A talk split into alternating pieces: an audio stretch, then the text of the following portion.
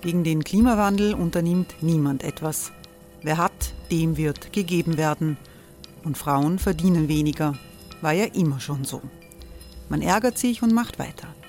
Was aber, wenn nicht? Wir haben eine Idee. Die Falter Arena macht die Bühne frei für Menschen und Projekte, die das Land verändern. Mein Name ist Eva Konzett. Ich leite das Politikressort im Falter. Und am Sonntag, den 26. Mai, veranstalten wir im Wiener Stadtsaal die nächste Falter Arena. Mit dabei unter anderem der ehemalige Politiker und Neosänger Matthias Strolz, Theresa Imre von Markter, Sonja Jöchtel von Love Politics oder Kari Ochsner von Ochsner Wärmepumpen. Machen statt jammern. Wir schauen uns an, wie das funktionieren kann. Kommen auch Sie vorbei. Alle Informationen und Tickets finden Sie unter falter.at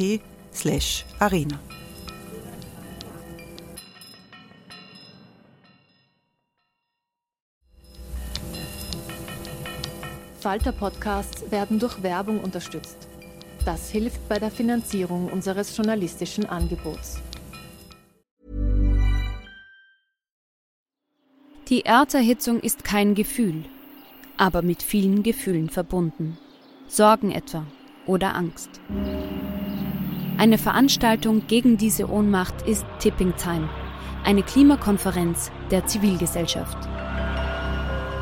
Von 9.5. bis 11.5. findet Tipping Time in Kooperation von Globe Art, Solektiv und Tangente St. Pölten statt und lädt ein zu Diskurs, Diskussionen und Workshops mit namhaften Vortragenden wie Nikolai Schulz und Friederike Otto. Weitere Informationen finden Sie auf www.tangentesanktpölten.at.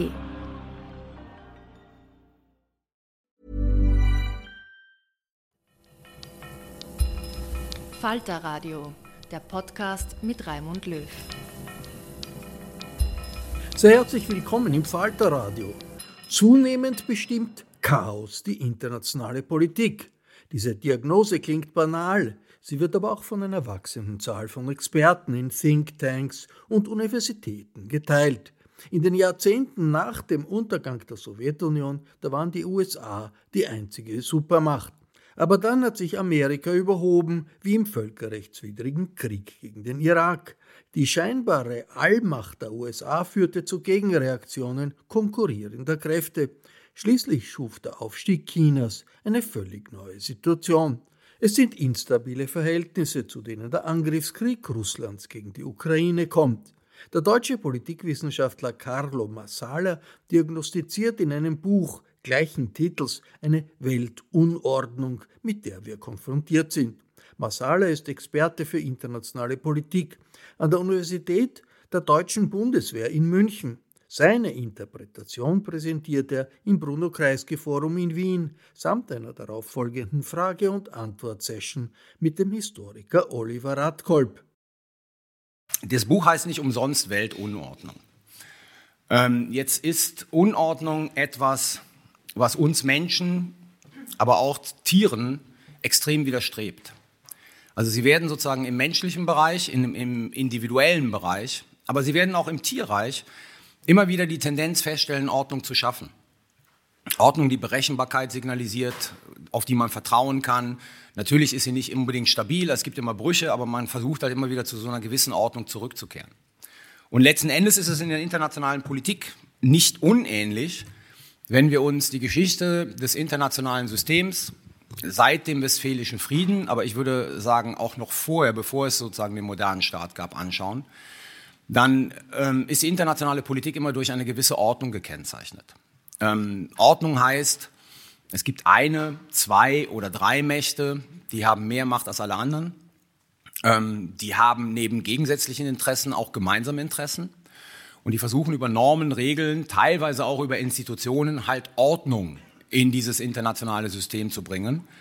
Ähm, diese Ordnung muss jetzt nichts Positives sein. Ja, also das ist sozusagen sehr wertneutral gesagt. Es gibt Ordnungskonzepte und Ordnungsmodelle, die uns heute sozusagen äh, mit unseren moralischen Vorstellungen zutiefst widerstreben. Aber es gibt eine gewisse Ordnung, weil sie suggeriert halt auch eine Prozesshaftigkeit, eine Verlässlichkeit, eine Berechenbarkeit. Ähm, vielleicht wird dem einen oder anderen von Ihnen noch der berühmte Satz von äh, äh, Bill Clinton 1994 im, im Ohr nachklingeln. Das war in der ganzen Frage, soll die USA in Bosnien intervenieren oder nicht. Ähm, da sagte dann Clinton irgendwann mal in einer Pressekonferenz, verdammt, ich vermisse den Kalten Krieg. Und das hat er nicht gesagt, weil der Kalte Krieg eine super Zeit war, aber weil der Kalte Krieg eine ganz klare Ordnung hatte. Aus der Sicht der USA. Ja? Und aus der Sicht der Sowjetunion genauso. Also, vereinfacht gesagt, Washington musste immer nur gucken, was macht Moskau. Und wenn Washington wusste, was Moskau macht, dann wusste man halt auch, was sozusagen Warschau macht, was Budapest macht und so weiter und so fort. Und Moskau musste nur gucken, was Washington macht. Und dann wusste man, was Paris macht, was äh, Madrid macht und was Bonn, nicht Berlin, was äh, Bonn sozusagen macht. Also, dieses Ordnungs, äh, die, dieses Gefühl, dass Ordnung eine gewisse Stabilität bringt, ist einfach auch in der internationalen Politik vorherrschend. Und der Auslöser für dieses Buch, ähm, das ich in der ersten Fassung 2016 geschrieben habe, war eigentlich eine, eine doppelte, eine dreifache Beobachtung. Die erste Beobachtung war, der Kalte Krieg ist eigentlich in einer historisch gesehen einzigartigen Situation zu Ende gegangen. William Wolfors, ähm, Professor für internationale Politik in den USA, hat mal einen Aufsatz geschrieben und hat sozusagen das Ende des Kalten Krieges auf eine sehr einfache Formel gebracht, nämlich 2 minus 1 gleich 1. Also einer der Akteure verschwand plötzlich von der Bühne, die Sowjetunion. Und übrig blieben die USA. Es war einer der wenigen Fälle, wo sozusagen ein Machtübergang in einer globalen Ordnung ohne einen großen Krieg einhergegangen ist. Jetzt finden Sie immer wieder sozusagen natürlich die Hinweise darauf, dass auch der Kalte Krieg insofern ein Krieg war. Da wurde halt nur nicht geschossen zwischen den beiden großen Akteuren. Aber wie gesagt, 2 minus 1 gleich 1. Plötzlich waren die, die Vereinigten Staaten die überragende Macht im internationalen System. Historisch einmalig. Und wir hatten eine Phase, 1990, 91, 92, da sah es ja durchaus so aus, als ob damit auch keiner ein Problem hätte. Also erinnern Sie sich an die ganzen Konzepte, die man hatte, äh, wie jetzt, nachdem diese Bipolarität zu, an, zu Ende gegangen ist, ein internationales System geschaffen werden könnte, in dem das Recht im Vordergrund steht, in dem Institutionen im Vordergrund stehen und in dem sozusagen Konfliktaustrag zwischen großen Staaten ähm, friedlich abläuft. George äh, Bush, der Ältere, mit seiner berühmten Rede vor der äh, Generalversammlung der Vereinten Nationen 1991, glaube ich, hat da diese Vision dargelegt, in Anlehnung an Woodrow Wilsons 14-Punkte-Plan. Und dann stellen wir aber fest, dass exakt das Gegenteil passiert ist. Also wir stellen fest, dass sozusagen diese historisch einmalige Chance, eine neue Ordnung zu schaffen, die berechenbar ist, die friedlich ist, die auf Kooperation beruht, die auf Institutionen beruht, die sozusagen auf dem Vorrang des Rechts gegenüber der Macht beruht, ähm, dass die immer mehr und immer stärker erodiert. Und letzten Endes gleiten wir so peu à peu in das ein, was ich Weltunordnung nenne. Also wir haben keine Ordnung in diesem internationalen System mehr. Wir sind sicherlich momentan, ich komme später darauf noch zu sprechen, wir sind sicherlich momentan in einer Übergangsphase von einem Unordnungssystem in ein Ordnungssystem, das meines Erachtens durch eine neue Bipolarität gekennzeichnet werden wird. Und zwar die Bipolarität zwischen den Vereinigten Staaten und der Volksrepublik China. Aber auch das wird noch lange dauern bis sozusagen diese Bipolarität sich äh, sehr klar her herauskristallisieren wird. Und wenn Sie den ganzen Zeitraum nehmen, also 1990 bis 2023, dann ist es auch, ich hoffe, der Kollege Radkort wird äh, mir da nicht widersprechen, dann ist es auch historisch gesehen ein irrsinnig langer Zeitraum, wo sozusagen nicht eine Ordnung durch die andere abgelöst wird, sondern wo wir noch immer in so einem Interregum leben. Aber dieses Interregum ist durch, ja, Unordnung gekennzeichnet. Der ähm, heutige Bundespräsident ähm, Frank-Walter Steinmeier als er noch Außenminister war, hat 2014 bei einer Rede in, in Brandenburg, hat meines Erachtens diesen schönen Begriff geprägt, er zählt dann auf, was für Krisen und Konflikte es überall auf der Welt gibt und sagt dann, man könnte den Eindruck haben, die Welt ist aus den Fugen geraten. Und letzten Endes ist dieser Eindruck bis heute existent. Die Welt ist aus den Fugen geraten. Und das war sozusagen dieser Impuls für mich, dieses Buch zu schreiben. Also wie kann es passieren, dass letzten Endes aus einer historisch einmaligen Chance, also zumindest einmalig nach dem Ende des Zweiten Weltkriegs, dieses Desaster entstanden ist, in dem wir in den letzten, weiß ich jetzt nicht, kann, kann so gut nicht Kopf rechnen, in den letzten 40 Jahren leben. Ähm, und dessen Höhepunkt sicherlich momentan der russische Angriffskrieg äh, auf die Ukraine ist. Da komme ich gerne später noch drauf zu sprechen. Also warum ich, warum ich sozusagen diesen, diesen Krieg als Höhepunkt einer bestimmten Entwicklung bezeichne.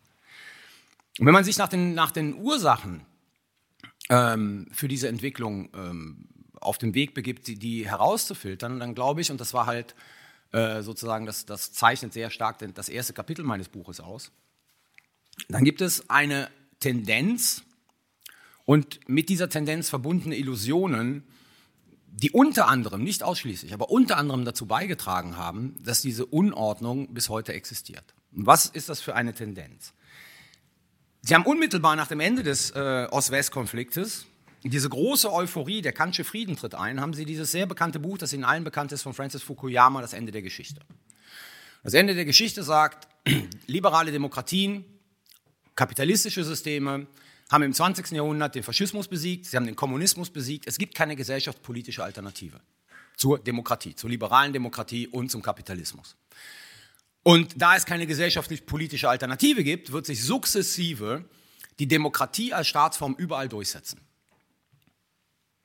Und Anfang der 90er Jahre könnten Sie durchaus argumentieren, dass Fukuyama da irgendwie schon ein bisschen recht hat. Weil wenn Sie sich anschauen, es gibt in der Tat in vielen afrikanischen Staaten äh, gibt es Demokratisierungsbemühungen. Viele der Nachfolgestaaten äh, der Sowjetunion sind zumindest laut Verfassung Demokratien. Also entwickeln sich zu Demokratien. Also diese Idee von Fukuyama, es gibt keine gesellschaftliche Alternative, deswegen ist das jetzt der Siegeszug der Demokratie hatte durchaus einige Berechtigung zu dem damaligen Zeitpunkt für einige Leute. Und damit war eine große Hoffnung verbunden. Das führte aber auch dazu, dass, in Anführungszeichen gesprochen, der Westen sich auf den Weg begab, aktiv diese Demokratisierung der Welt zu betreiben. Aktiv zu betreiben bedeutet zunächst einmal, dass wenn Sie sich anschauen, Jetzt nehmen Sie die Europäische Union mit ihrer Nachbarschaftspolitik zum Beispiel, nehmen Sie ähm, den Internationalen Währungsfonds, eine von Europäern und äh, Amerikanern dominierte Organisation zur Kreditvergabe, dass Kreditvergaben an politische Forderungen gebunden wurden. Und Sie haben, da es keine Alternative gab und da es keine Sowjetunion mehr gab, äh, haben Sie sehr viele Staaten, die sich auf, die, auf diesen Weg begeben haben. Also man kann es sich heute nicht mehr vorstellen, aber Syrien in den Jahren 92 bis 94 aus einer ökonomischen Notlage heraus hat ernsthafte Anstrengungen unternommen, sein System zu reformieren. Und zwar in Richtung eines demokratischen Systems. Weit entfernt von dem sozusagen, wo wir drin leben. Aber das war natürlich für, für jeden, der, der Syrien kennt, war das sehr erstaunlich. Und sie haben die gleiche Entwicklung in, in den ähm, afrikanischen Staaten. Also, der Westen, USA, Europa schwerpunktmäßig, fängt an, eine aktive Demokratisierungspolitik zu betreiben. Warum? Und hier kommt etwas Zweites rein, ähm, was ich immer meinen Studierenden sage, was eigentlich die politisch wirkungsmächtigste Theorie der internationalen Beziehungen jemals gewesen ist, nämlich die Idee des demokratischen Friedens. Die zurückgeht auf Kant, und ich will sie jetzt nicht sozusagen mit dem ganzen akademischen langweilen, aber letzten Endes die im Kern sagt, empirisch durchaus richtig, Demokratien untereinander führen kaum Kriege. Das ist ein empirisch richtiger Befund. Und je, je weiter sie in die Moderne gehen, führen sie überhaupt keine Kriege untereinander. Ne? Also wenn sie so im 18. Jahrhundert sind, je nachdem, was für eine Demokratie-Definition sie haben, dann führen Demokratien schon den einen oder anderen Krieg gegeneinander. Aber das ist nichts im Vergleich zu den Kriegen, die Demokratien gegen autoritäre Staaten führen oder autoritäre Staaten untereinander. Und diese seit den 70er Jahren existierende Theorie, die dann in den 90er Jahren auch noch sozusagen sehr eloquent statistisch unterfüttert wird, ähm, wird wirkungsmächtig. Wird als politische Idee wirkungsmächtig, und zwar in Washington und auch äh, sozusagen in den europäischen Hauptstädten. Also Demokratisierungspolitik nicht sozusagen um der Demokratisierung willen, sondern in der Hoffnung, damit ein internationales System zu schaffen, das per se friedlicher wird. Weil Demokratien führen untereinander keine Kriege. Jetzt kann man akademisch sagen, der empirische Befund stimmt, wir wissen bis heute nicht, warum das so ist, aber wenn Sie nur den empirischen Befund nehmen, dann ist es ganz einfach so, je mehr Demokratien Sie haben, desto weniger Kriege werden Sie haben im internationalen System. Deren Konfliktregulierung äh, läuft entlang anderer Mechanismen als äh, die Konfliktregulierung zwischen Demokratien und Autokratien. So, also haben Sie das Ende der Geschichte, es gibt keine Alternative. Sie haben, die, Sie haben sozusagen diese Idee, dass ein demokratisches internationales System oder ein internationales System, das mehr und mehr Demokratien hat, ein friedlicheres werden wird, wird politisch handlungsmächtig. Das ist alles noch nicht so problematisch. Es fängt erst dann problematisch an zu werden mit einer gewissen ähm, Entwicklung in den Vereinigten Staaten, die in zwei Richtungen läuft. Die eine Richtung ist, und dann sehen Sie sozusagen, dass dann klare Machtpolitik dann wieder zurückkommt. Die Vereinigten Staaten kommen aus diesem Konflikt als die stärkste, oder wie Madeleine Albright es mal nannte, Second to None Macht heraus, wirtschaftlich und militärisch. Wenn Sie 1994 ähm, die Österreicher mögen die Bedeutung von Marinen nicht so nachvollziehen können. Aber für die USA ist sozusagen die Navy ein zentrales Instrument ihrer Machtprojektion global. Wenn Sie sozusagen die, den Stand der US Navy 1994 nehmen und Sie nehmen dann Staat 2 bis Staat 9 oder 10 und nehmen deren Marinen und legen die zusammen, sind die noch nicht mal annähernd so stark wie die US Navy. Also von daher Second to None, wie Madeleine Albright das nannte, war durchaus richtig. Die militärische Macht der Vereinigten Staaten war unangefochten.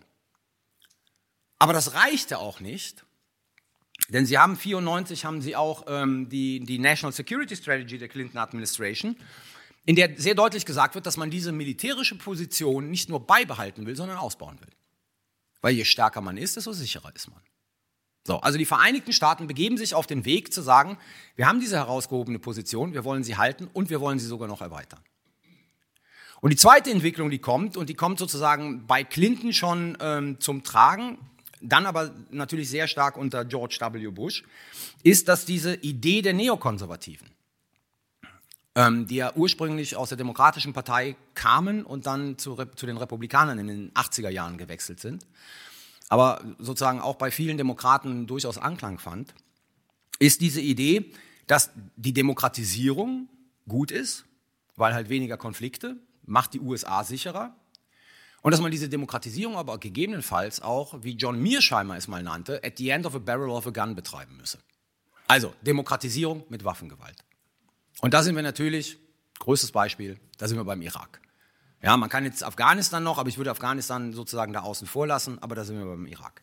Das heißt, was passiert, ist eine Entwicklung, und das habe ich in diesem Buch die, die Illusion der Demokratisierung genannt, ist eine Entwicklung, in der eine aktive Demokratisierungspolitik betrieben wird, unter Rückgriff teilweise auf Waffengewalt. Und das löst natürlich komplette Gegenreaktionen aus. Bei all denjenigen Staaten, die befürchten müssen, Opfer amerikanischer Außenpolitik zu werden. Es gibt Berichte, leider lassen sie sich nicht überprüfen, aber die sind so nett, ähm, dass man sie durchaus als Anekdote in Vorträgen einflechten kann, dass als die Amerikaner sozusagen in den Irak eingeflogen sind und sie hatten teilweise Luftkorridore über dem Iran, auf iranischen Hochhäusern sozusagen stand, hier die Bombe abwerfen. Also die Hoffnung sozusagen, die Amerikaner würden dann auch den Iran demokratisieren und das Gleiche na, machen, wie sie, wie sie mit dem Irak vorhatten. Letzten Endes ist es so, dass diese ganze Entwicklung dann das produziert, worunter wir bis heute zu leiden haben, unter anderem, nämlich Gegenmachtbildung. Jede Übermacht wird mit Gegenmacht konfrontiert. Und sie haben in dieser ganzen Zeit, haben sie natürlich Staaten wie äh, China, Staaten wie Russland, sie haben aber auch diese ganzen aufstrebenden Regionalhegemone wie Südafrika, Brasilien, um nur einige zu nennen, die diese Übermacht der Vereinigten Staaten als Bedrohung ihrer Entwicklung wahrnehmen. Ihrer Sicherheit teilweise, da geht es eher um die autoritären Staaten, aber auch ihrer eigenen Entwicklung. Und die fangen an, Gegenmacht zu bilden. Konkreter Ausdruck dieser Gegenmachtbildung ist etwas, was heute eine immer größere Rolle spielt. Das sind die BRICS. Also dieser Zusammenschluss damals aus Brasilien, Russland, Indien, China und Südafrika. Heute sind, glaube ich, 14 Staaten äh, in dieser BRICS zusammengefasst. Man diskutiert eine gemeinsame Währung, äh, man diskutiert einen gemeinsamen Markt, man diskutiert sozusagen ähm, gemeinsame Sicherheitspolitik und wir haben jetzt das letzte Treffen vor zwei Wochen in Südafrika gehabt. Und ich glaube, die Türkei und Saudi-Arabien haben dort ihre Mitgliedsanträge ähm, hinterlegt. Also haben bekundet, dass sie gerne BRICS-Mitglieder werden wollen. Das heißt, wir kommen in so das klassische machtpolitische Feld rein, in der die Übermacht versucht wird auszubalancieren. Und das Ganze geht natürlich damit einher, dass in dieser Ausbalancierung die Übermacht relativ an Macht verliert und die anderen Mächte relativ an Macht gewinnen. Also die Vereinigten Staaten ist ein Hegemon auf dem absteigenden Ast, weil sie relativ im Verhältnis zu den anderen Mächten an Macht verlieren. Nicht absolut, aber relativ. Und China wird immer stärker. So. Das ist die eine große Entwicklung, äh, die in diesem Buch ähm, skizziert wird. Es gab aber dann auch noch andere ähm, Fehlannahmen, die aus dieser Zeit resultieren und die, die, die ich nicht alle hier aufzählen kann. Aber ich will eine nehmen, die, glaube ich, für, für so Mittelmächte wie Österreich und die Bundesrepublik Deutschland von großer Bedeutung ist. Das war doch nett, also kommen Sie, das war doch echt nett.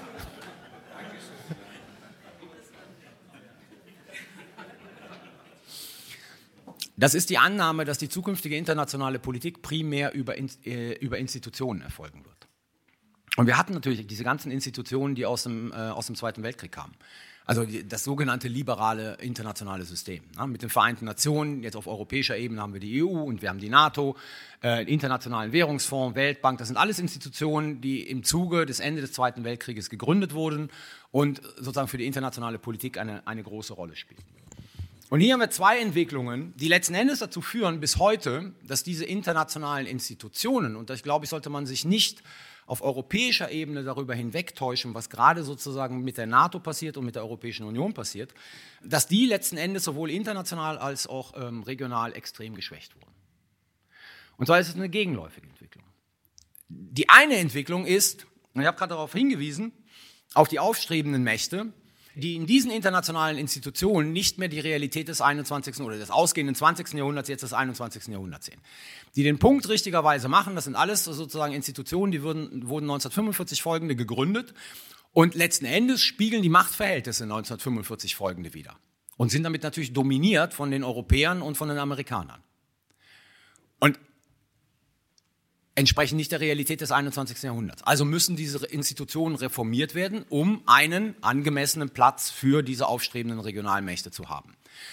Wenn wir jetzt bei den Vereinten Nationen bleiben, dann wissen Sie alle, dass die Vereinten Nationen versucht haben, dreimal den Sicherheitsrat äh, zu reformieren und dreimal grandios gescheitert sind. So. Also, die aufstrebenden Mächte sehen in diesen internationalen Institutionen nicht mehr sozusagen die zentralen Verhandlungsforen für die internationale Politik des 21. Jahrhunderts. Aber auch die Vereinigten Staaten wenden sich von diesen Institutionen ab. Die Vereinigten Staaten waren ja führend in Dumbarton Oaks, um die Vereinten Nationen zum Beispiel zu gründen. Und die Vereinigten Staaten haben damals wissend, dass es einen möglichen neuen strukturellen Konflikt mit der Sowjetunion geben wird, Stanley Hoffmann hat das, glaube ich, mal so genannt, äh, die haben sich wie Gulliver sozusagen von den kleineren Staaten der Vereinten Nationen sozusagen mit Seilen umspannen lassen. Weil sie wussten, sie brauchen Verbündete und Alliierte. Und deswegen müssen auch sie sich bestimmten Regeln unterwerfen. Die haben sie immer mal wieder verletzt, aber sie sind immer wieder zurückgekehrt. Jetzt kommen sie raus und sind second to none. Und es gibt keine Sowjetunion mehr. Also brauchen sie auch keine Partner mehr. Sie können alles alleine machen. Ja, sie brauchen natürlich Partner für gewisse Legitimitätsfragen, aber um bestimmte Politiken wirklich durchzuführen, brauchen sie keine Partner mehr. Schauen Sie sich die ganzen militärischen Interventionen der Vereinigten Staaten seit 1990 an. Natürlich gab es auch im Zweiten Golfkrieg gab es eine große Beteiligung anderer Staaten.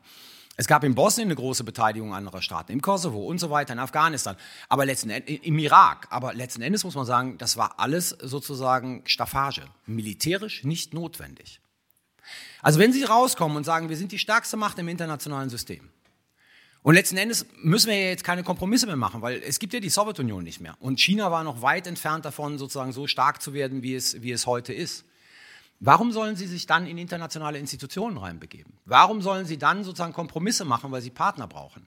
Sie machen sie nicht. Der Unilateralismus der Vereinigten Staaten, der schon immer da war, ja, aber eher Ausnahme als Regel, wird nunmehr Regel. Und damit desavouieren die Vereinigten Staaten auch diese internationalen Institutionen. Es gab nach 9-11 gab es von den Vereinigten Staaten, da gab es einen Vorfall im Mittelmeerraum, das hatte was mit einem nordkoreanischen äh, Frachter zu tun, der Teile für äh, Nukleartechnologie für den Iran hatte und es ging um, um so Boarding-Sachen. Alles zu speziell, zu äh, äh seevölkerrechtlich. Aber dann gründeten die Vereinigten Staaten außerhalb der Vereinten Nationen im Bereich Nonproliferation Wo sie die führende Macht mit den Sowjets in den 60er Jahren waren, sozusagen ein, ein ganzes System von Non-Proliferation in den äh, Vereinten Nationen zu gründen, gründeten sie außerhalb der Vereinten Nationen die sogenannte Non-Proliferation Security Initiative, die auf rein bilateralen Verträgen beruhte. USA mit irgendjemand anders. Und John Bolton, der damals Botschafter bei den Vereinten Nationen war für die Bush-Administration, wurde, ich glaube, von der New York Times gefragt, ähm, was denn jetzt der Vorteil dieser Non-Proliferation Security Initiative sei, wo es doch dieses ganze System der Non-Proliferationspolitik in den Vereinten Nationen geben würde. Und da hat John Bolton gesagt, naja, der Vorteil ist, liegt auf, mit Blick auf die USA völlig auf der Hand. There is no headquarter, there is no secretary general and there is no veto. So. Also, eine wesentlich größere Handlungsfreiheit in diesen, wie ich sie nenne, Koalition der Willigen und der Fähigen. Und wir sehen, wenn wir die, die letzten 30 Jahre Revue passieren lassen, und das können wir runterbrechen bis auf die NATO und das können wir runterbrechen auch bis auf die Europäische Union, dass Koalitionen der Willigen und der Fähigen, entweder innerhalb von Institutionen oder außerhalb von Institutionen, das bestimmende Muster in der Sicherheitspolitik werden. Ich rede jetzt nur über die Sicherheitspolitik. Ja? Denken Sie an die, ganz einfach, denken Sie an die Intervention äh, in Libyen. Die ist gemacht worden von einer Koalition der Willigen und der Fähigen. Vereinigten Staaten, Frankreich, Großbritannien und ein paar arabische Staaten. Haben ein Mandat bekommen vom Sicherheitsrat, ja. Aber es war eine Koalition der Willigen und der Fähigen. Die NATO ist erst zu einem viel späteren Zeitpunkt damit an Bord gekommen. Da waren sozusagen die großen militärischen Kampfhandlungen schon vorbei. Ja? Schauen Sie sich militärische Interventionen im Rahmen der NATO an. Nehmen Sie Kosovo zum Beispiel. Ja?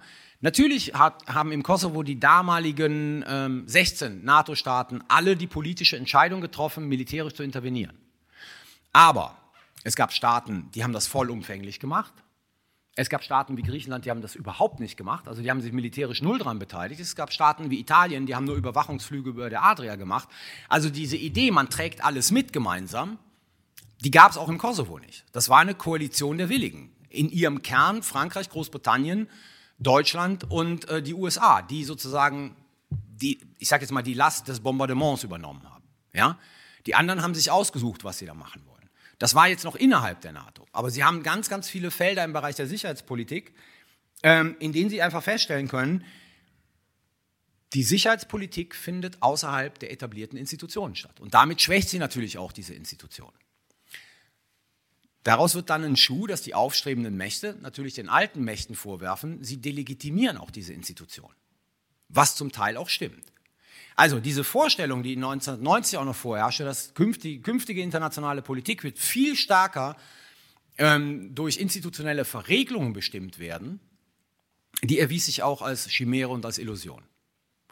Und zwar nicht nur, weil die aufstrebenden Mächte den aus ihrem Punkt, also den aus ihrem Blickwinkel richtigen Punkt gemacht haben, ähm, dass diese Institutionen die Realitäten von 1945 folgende widerspiegeln und reformiert werden müssten, sondern sie wurden delegitimiert auch von den Mächten, die rhetorisch zumindest immer auf die Bedeutung dieser Institutionen verwiesen haben. Ja? Und da spielen wir Deutsche genauso eine unrühmliche Rolle wie andere Staaten. Also es sind nicht nur die USA. Man könnte, also es ist die Aufzählung, wer sozusagen unilateral handelt, wer sozusagen über Koalitionen der Willigen handelt, in welchen Feldern, ist Legende. Aber ich will nur darauf hinweisen, dass das die zweite Illusion war, ähm, die, die nach 1990 entstand. Die dritte Illusion hängt auch eng damit zusammen und das ist ein Problem, das wir, mit dem wir uns heute sozusagen ähm, auch in Zukunft immer stärker auseinandersetzen müssen. Die dritte Illusion war natürlich die Illusion der Verrechtlichung. Also wieder zurückgehen auf George Bush, dem Alten, Rede vor den Vereinten Nationen. Sozusagen der Vorrang äh, vor, äh, de, des Rechts vor, vor, vor der Macht hat sich komplett als Chimäre erwiesen. Wir sehen, dass immer mehr Staaten, also Russland ist ein Beispiel, aber sozusagen Irak 2003 ist ein anderes Beispiel. Sie können ganz, ganz viele Beispiele nehmen, sozusagen das Völkerrecht mit Füßen treten. Und jetzt kommt ein Punkt, ist hier ein Völkerrechtler im Raum? Vor denen habe ich nämlich immer Angst. Können Sie mal kurz Oh nee. Ja. Er wird widersprechen, ich weiß das. Das Völkerrecht braucht Träger, die ihm Geltung verschaffen. Und diese Träger gibt es nicht mehr. Das Völkerrecht, um wirklich Geltung, zur Geltung zu kommen, braucht eine stabile Ordnung, in der sozusagen die Ordnungsmächte ein Interesse daran haben, nicht dem gesamten Völkerrecht Geltung zu verschaffen. Und sie werden es auch immer selber verletzen, aber darauf zu achten, dass möglichst viele Mitglieder dieser Ordnung, die kleiner sind, sozusagen Völkerrecht, sich völkerrechtskonform verhalten. Und damit kommen wir zu dem zentralen Punkt, der diese Weltunordnung kennzeichnet. Hadley Bull, ein australischer Politikwissenschaftler, der in, in Oxford, glaube ich, gelehrt hat und der in den 70er Jahren ein, ein fantastisches Buch geschrieben hat, das man jedem Politikwissenschaftsstudenten nur ins Herz legen sollte. Die anarchische Gesellschaft heißt das. Ich glaube, es ist 71 erschienen. Mm, der hat nämlich den Punkt gesagt, gemacht, dass er sagt, die Großmächte verstehen sich auch immer als Manager des internationalen Systems. Also die haben zwar konfliktive Interessen und letzten Endes geht es immer darum, sozusagen, dass der eine stärker werden will als der andere. Aber in dieser konfliktiven Auseinandersetzung gibt es auch kooperative Beziehungen zwischen Großmächten, weil sie auch gemeinsame Interessen haben, äh, die sie auch gemeinsam verfolgen. Ich gebe Ihnen zwei Beispiele aus der Vergangenheit, um diesen Punkt äh, klar und deutlich zu machen. Die Sowjetunion und die USA, und das wissen Sie alle, haben während des gesamten Kalten Krieges oder aus Westkonflikt, wie immer Sie das ähm, nennen wollen, in jedem Konflikt irgendwo auf der Welt ihre Partner unterstützt. Ja, politisch, wirtschaftlich, militärisch. Sie hatten aber beide ein Interesse daran, dass diese Konflikte eine gewisse Eskalationsschwelle nicht überschreiten, die sie dazu gezwungen hätte, aktiv in diesen Konflikt einzugreifen. Ryan Reynolds here from Mint Mobile. With the price of just about everything going up during inflation, we thought we'd bring our prices down. So to help us, we brought in a reverse auctioneer, which is apparently a thing. Mint Mobile unlimited premium wireless. Ready to get 30, 30, bit to get 30, bit to get 20, 20, 20, bit to get 20, 20, bit to get 15, 15, 15, 15 just 15 bucks a month. So, Give it a try at mintmobile.com/switch. slash $45 upfront for three months plus taxes and fees. Promo for new customers for limited time. Unlimited more than 40 gigabytes per month. Slows. Full terms at mintmobile.com. Weil das bedeutet hätte, dass die andere Seite sich auch möglicherweise gezwungen gesehen hätte, aktiv in diesen Konflikt einzugreifen. Und dann hätten wir vor dem gestanden, was alle befürchtet haben, den Dritten Weltkrieg. Wenn Amerikaner und Sowjets sich sozusagen mit ihren eigenen Leuten irgendwo oft in, in einem dieser Schauplätze, wo es Konflikte gab, äh, von 1960 bis 1990, äh, sich begegnet hätten. Also was hat man gemacht? Man hat die Institution des Peacekeepings geschaffen. Man hat ein Instrument geschaffen, wo man sozusagen diese Konflikte jetzt nicht beigelegt hat, aber zumindest entschärfen konnte. Man hat auf die Konfliktparteien eingewirkt, sozusagen Waffenstillstände zu vereinbaren, der, der Entsendung von Peacekeeping-Truppen zuzustimmen. Und das war das Interesse, nicht aktiv in solche Konflikte mit reingezogen zu werden. Das war ein gemeinsames Interesse der USA und der Sowjetunion. Das zweite gemeinsame Interesse der USA und der Sowjetunion, nur als zweites Beispiel war, nicht allzu viele Staaten auf dieser Welt sollten Nuklearwaffen erwerben. Deswegen waren sowohl die USA als auch die Sowjetunion sehr erpicht darauf, dieses ganze Non-Proliferationsregime, das wir kennen aus der Vergangenheit, ins Leben zu rufen und sozusagen den Versuch zu unternehmen, das auch einzuhalten. Ohne dieses gemeinsame Interesse hätte es vielleicht, also nach meiner Erzählung hätte es schon in den 70er oder 80er Jahren ähm, hätte es schon 12, 13, 14 Nuklearmächte gegeben. Und das war nicht im Interesse der Sowjetunion, das war nicht im Interesse äh, der, der USA. Weil letzten Endes hätte es natürlich deren heraus, äh, herausgehobene Stellung im Nuklearbereich geschwächt, aber gleichzeitig auch wusste man, nukleares Management auf der globalen Ebene wird dadurch schwieriger. Ja. Also, Großmächte, die eine gewisse Ordnung, sei sie bipolar oder multipolar sozusagen, abbilden, haben neben ihren gegensätzlichen Interessen auch gemeinsame Interessen. Und wir sind jetzt aber seit 1990 in einer Phase, in der aufgrund der Tatsache, dass wir aufsteigende Mächte haben, die sozusagen noch nicht dort sind, wo sie sein wollen, und die Vereinigten Staaten auf der anderen Seite, wo wir keine gemeinsamen Interessen dieser Großmächte haben, denen sie nachgehen, wo sie nicht versuchen, dieses System sozusagen zu ordnen, Prozesse ähm, zu kontrollieren. Wir haben es einfach nicht. Wir sehen es vor allen Dingen in der Nuklearfrage. Sehen Sie das iranische Nuklearabkommen? Momentan ist Russland einer der größten Unterstützer des Irans, aus diesem Nuklearabkommen endgültig auszusteigen. Ähm, sehen Sie nach Asien, wo die Chinesen bei einigen Staaten kein Interesse haben, dass sie Nuklearwaffen erwerben, bei anderen Staaten äh, es aber erlauben, dass sie ihre Technologie und ihr Wissen weltweit äh, verbreiten, nämlich Pakistan. So. Also wir, das ist die Unordnung. Ja, die Großmächte in diesem internationalen System verstehen sich nicht als Manager des internationalen Systems. Und solange wir keine stabile Ordnung im internationalen System haben, Solange ist zu befürchten, dass wir keine gemeinsamen Interessen haben in diesem internationalen System zwischen den Großmächten. Und solange ist zu befürchten, dass auf der Prozessebene, also auf der Ebene sozusagen unterhalb der großen äh, globalen Sicherheitspolitik, nämlich auf der regionalen Ebene, ähm, die Unordnung weiter existiert. Sie brauchen nur ein Beispiel zu nehmen. Sowas wie Syrien wäre 1980 nicht möglich gewesen. Ja, also es wäre möglich gewesen, dass dort sozusagen ein Bürgerkrieg ausbricht, aber es wäre unmöglich gewesen, dass sozusagen die, dass die Russen und die Amerikaner und die Türken und äh, NATO und wer auch immer da in der einen oder anderen Form seine Finger drin hat und das Ding einfach äh, weiter eskalieren lässt. Sie haben teilweise haben sie direkte Begegnungen mit Wagner, von Wagner-Truppen mit äh, amerikanischen Truppen in Syrien gehabt. Das wäre früher nicht passiert, weil das genau diese Situation gewesen wäre, wo man befürchtet hätte, das kippt jetzt um in einen Konflikt zwischen äh, den USA und der Sowjetunion. Also das ist auch ein Teil dessen, was Weltunordnung bedeutet. Ich habe jetzt noch fünf Minuten. Ähm, ich will noch einen Punkt zum Abschluss machen. Den habe ich am Anfang kurz angedeutet. Ich glaube, dass dieser russische Aggressionskrieg gegen die Ukraine der Höhepunkt und möglicherweise, das bleibt abzuwarten, das hängt entscheidend vom Ausgang dieses Krieges ab ähm, und von den Signalen, die davon ausgesendet wird. Der Höhepunkt, äh, aber möglicherweise auch der Wendepunkt ist. Dieser ganzen Entwicklung, die wir seit, verstärkt seit 10, 15 Jahren beobachten können. Ja, es ist der Höhepunkt aus dem einfachen Grunde, weil jetzt eine Nuklearmacht Waffengewalt gegen einen Nachbarn einsetzt und versucht sozusagen einen Nachbarn zu zerstören, beziehungsweise im, im jetzt minimalsten Falle ihm dauerhaft Territorium zu entreißen. Gleichzeitig die die Ukraine unterstützenden Staaten natürlich einen schmutzigen Kompromiss machen, der da lautet, die Ukraine mit all dem, was möglich ist, zu unterstützen, aber selber nicht aktive Konfliktpartei zu werden, weil man natürlich nicht weiß, was passiert, wenn man äh, gegen eine Nuklearmacht aktiv vorgeht. Und gleichzeitig wir einen Akteur haben, nämlich China, der sich sehr genau anschaut, wie diese ganze Auseinandersetzung ausgeht.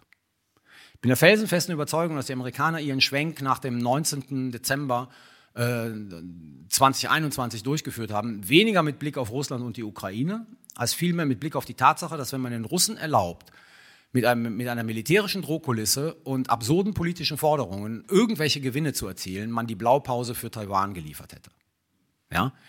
Und deswegen ist dieser Krieg weitaus mehr als nur ein Krieg, der irgendwie im Osten Europas stattfindet und die europäische Sicherheit nachhaltig bedroht.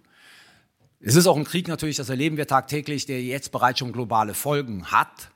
Aber es ist Teil sozusagen einer Auseinandersetzung um eine zukünftige globale Ordnung. Und aus diesen Gründen, also aus diesen drei Gründen, ist es so existenziell wichtig, dass man es der Russischen Föderation nicht erlaubt, sozusagen territoriale Gewinne in der Ukraine zu machen. Weil man damit sozusagen Signale aussenden könnte, die man nicht mehr eingeholt bekommt. Lassen Sie mich äh, mit, mit äh, einer Gegenthese äh, beginnen. Sie schreiben in Ihrem Buch, äh, also dass vielleicht am Ende dieser Zwischenphase, wo der russische Aggressionskrieg gegen die Ukraine äh, so ein Testcase ist, der vielleicht eine andere Form von neuer Ordnung schafft, äh, es in Richtung Bipolarität gehen könnte, also äh, USA auf der einen Seite, China auf der anderen Seite. Ich habe jetzt ein kleines Projekt, wo ich äh, mir relativ viele zu auch unterschiedlichen Themen akzentuierte Themen aus der chinesischen Parteipresse äh, übersetzen lasse. Und das für mich Überraschende ist äh, der chinesische Doublespeak. Ja? Mhm. In Richtung des chinesischen Publikums geht es längst nicht mehr um Multipolarität, genau. ja. auch nicht um Bipolarität. Es geht um alleinige chinesische Führung. Überall ist China am besten. Ja, also wie Zeilinger seinen Nobelpreis bekommen hat, ist ein österreichischer Wissenschaftler, der einen Nobelpreis bekommen hat. Heuer, die chinesische Presse sieht das ganz anders. Ja, sie ist in der Quantenphysik die Weltmacht und schlägt die USA. Jetzt meine Frage, wie, wie beurteilen Sie die Trends äh, aus Ihrer Sicht in China? Ich sage, es, gibt, es wird eine neue Bipolarität geben. In den 90er Jahren haben wir vom unipolaren Momentum geredet. Das finde ich falsch, weil es einfach für Momentum zu lange gedauert hat.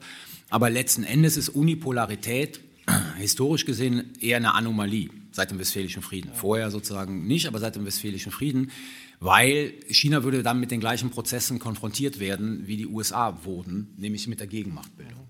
Das Interessante beim chinesischen Doublespeak finde ich nämlich äh, eher, dass die Chinesen sehr offen intern sagen, es geht um die Bipolarität und dann um die Unipolarität, dass sie natürlich aber, um Partner zu haben, in ihrem BRICS-Zusammenhängen oder jetzt auch, äh, als die Russen, also als Wladimir Putin am wann, 21. Februar 2022 da war zur Eröffnung der Winterspiele, in dem Kommuniqué immer von Multipolarität reden.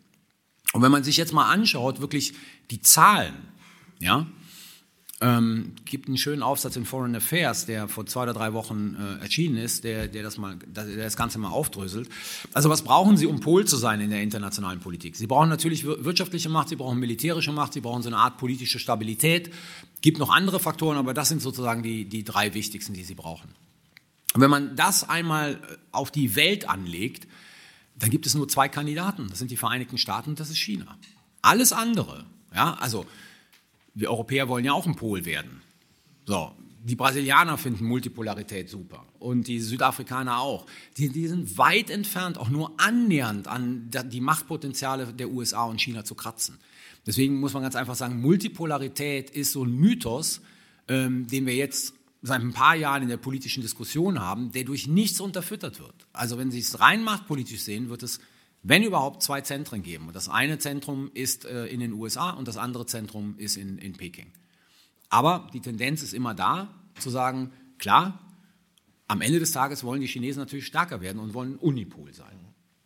Zwei, äh, zwei Dinge würde ich gerne nachfragen, die Sie auch in Ihrem Buch und in Ihren Vorträgen äh, thematisieren, ist, ist die Frage, wo, wo steht die äh, europäische Union, wohin soll sie? Ja, weil ja die Europäische Union ja auch Teil dieser Weltunordnung ist und auch äh, eben keine äh, militärische Macht, ja, mit Ausnahme jener EU-Mitglieder, die Teil der NATO sind. Und Sie haben ja jetzt gerade auch perfekt äh, vorexerziert, dass es letzten Endes eine dominante Macht äh, auch in der NATO gibt. Das sind die USA, sowohl machtpolitisch als auch noch, noch stärker militärtechnologisch. Mhm. Ja.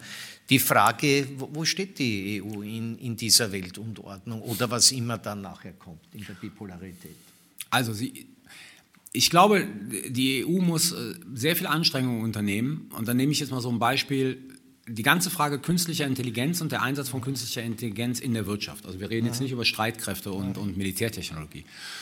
Europa muss extreme Anstrengungen unternehmen, um, glaube ich, ökonomisch weiterhin so stark zu bleiben, wie es ist.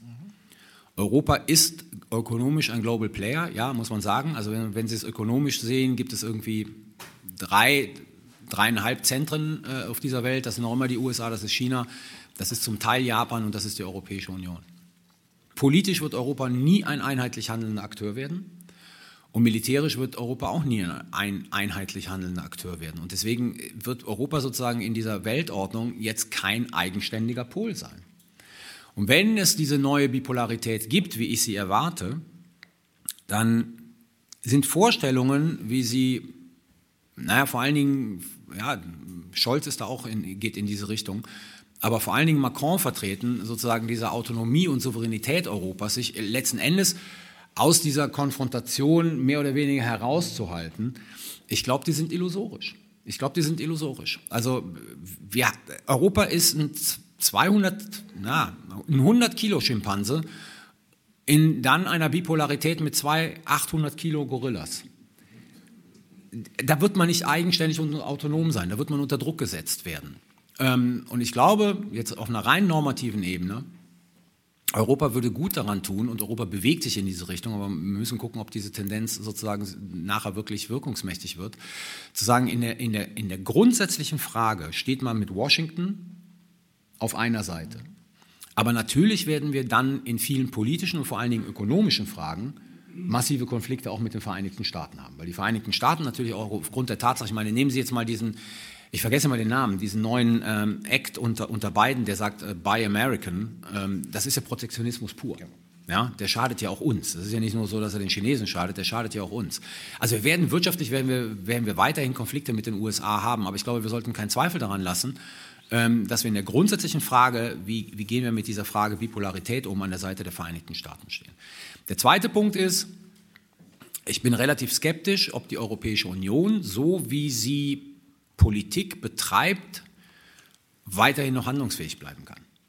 Also diese Idee, dieses Musketierprinzip, also wir gehen alle gemeinsam voran, ähm, die hat sich erschöpft. Dazu muss man ganz einfach sagen, dazu ist die Europäische Union zu groß geworden. Und je größer sie werden, desto mehr divergierende Interessen haben sie. Und das ist jetzt mal unabhängig von diesem Spezialfall Ungarn oder vielleicht Polen, aber es ist ganz einfach die Größe der Mitglieder.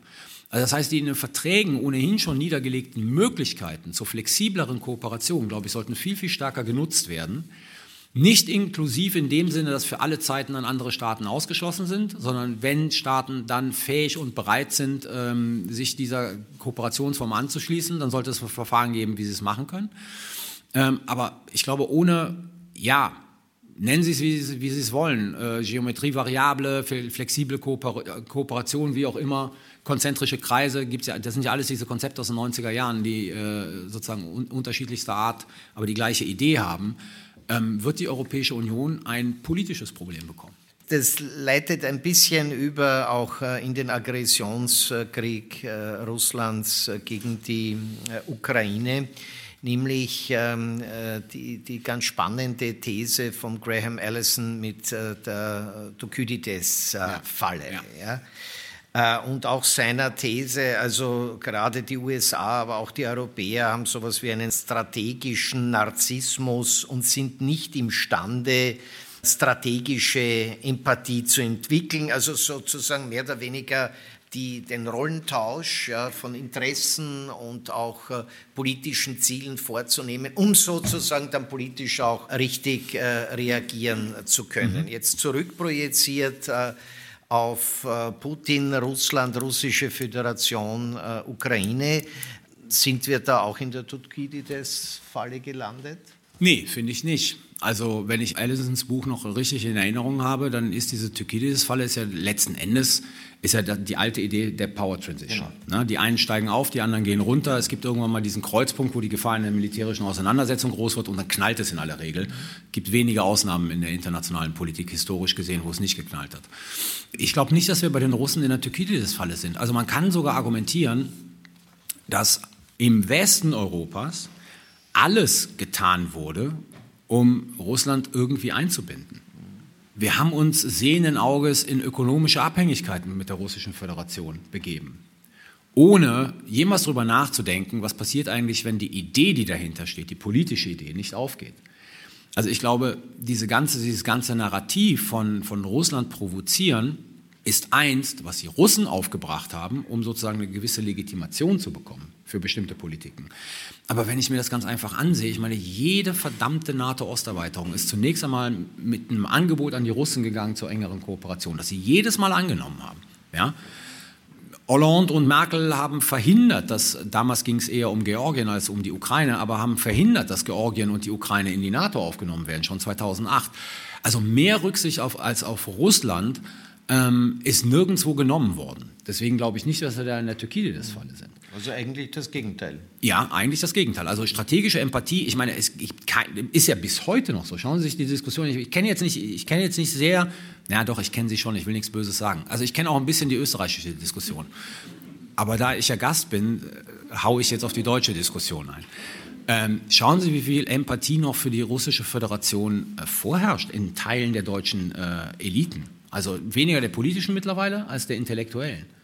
Das ist, das ist ja absurd. Also man hat ja das Gefühl, sozusagen, wenn aus Versehen ein ukrainischer Soldat, ähm, keine Ahnung, einem, einem russischen Kind, also es gibt ja keine Russen in der Ukraine, sondern nur russische Soldaten, aber ich sage jetzt mal, im Donbass einem Sympathisanten der russischen Armee den Fuß bricht, dann ist der Aufschrei riesengroß, wenn die Russen machen können, was sie wollen. Das wird alles entschuldigt und unter den Teppich gekehrt. Also von daher, es gibt verdammt viel Empathie für Russland noch. Und gerade in, in Deutschland, das ist sicherlich anders als in, als in Österreich, ist ja immer die, diese Vorstellung, ähm, Deutschland und Russland, das ist irgendwie so eine Seelenverwandtschaft, das hat ja kulturelle Hintergründe, aber dann auch politische Hintergründe über Rapallo und so weiter, ähm, die ist noch immer sehr stark verwurzelt. Ich bin in ganz, ganz vielen Foren, die sind meistens wirtschaftliche Foren, wo die Leute sagen, ja, alles schlimm und ja, klar, Sanktionen, alles wichtig und irgendwann ist der Krieg ja dann vorbei. Dann können wir doch wieder Geschäfte mit Russland machen. Wo man einfach sagen muss, nein, werdet ihr nicht machen. Also ihr werdet auf die nächsten zehn Jahre keinen Fuß mehr in dieses Land setzen können, solange da eine gewisse Politik und eine politische Idee vorherrscht. Aber dieser Drang in dieses Land und man, man hat irgendwie so eine Seelenverwandtschaft zu, zu, diesem, zu dieser russischen Melancholie, ähm, das, ist, das ist in Deutschland extrem stark ausgeprägt.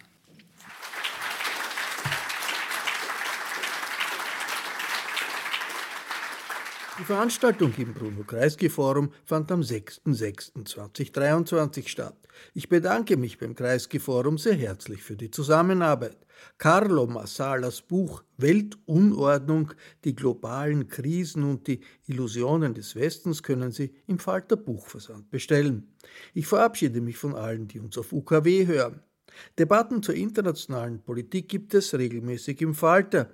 Daher empfehle ich ein Abonnement des Falter. Alle Informationen dazu finden Sie im Internet unter der Adresse abo.falter.at. Ursula Winterauer hat die Signation gestaltet, Philipp Dietrich betreut die Audiotechnik im Falter. Im Namen des gesamten Teams verabschiede ich mich bis zur nächsten Sendung.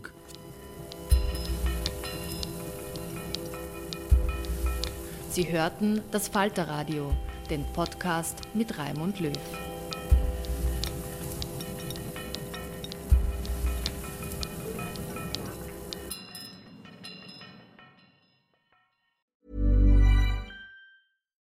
When we're on a budget, we still deserve nice things.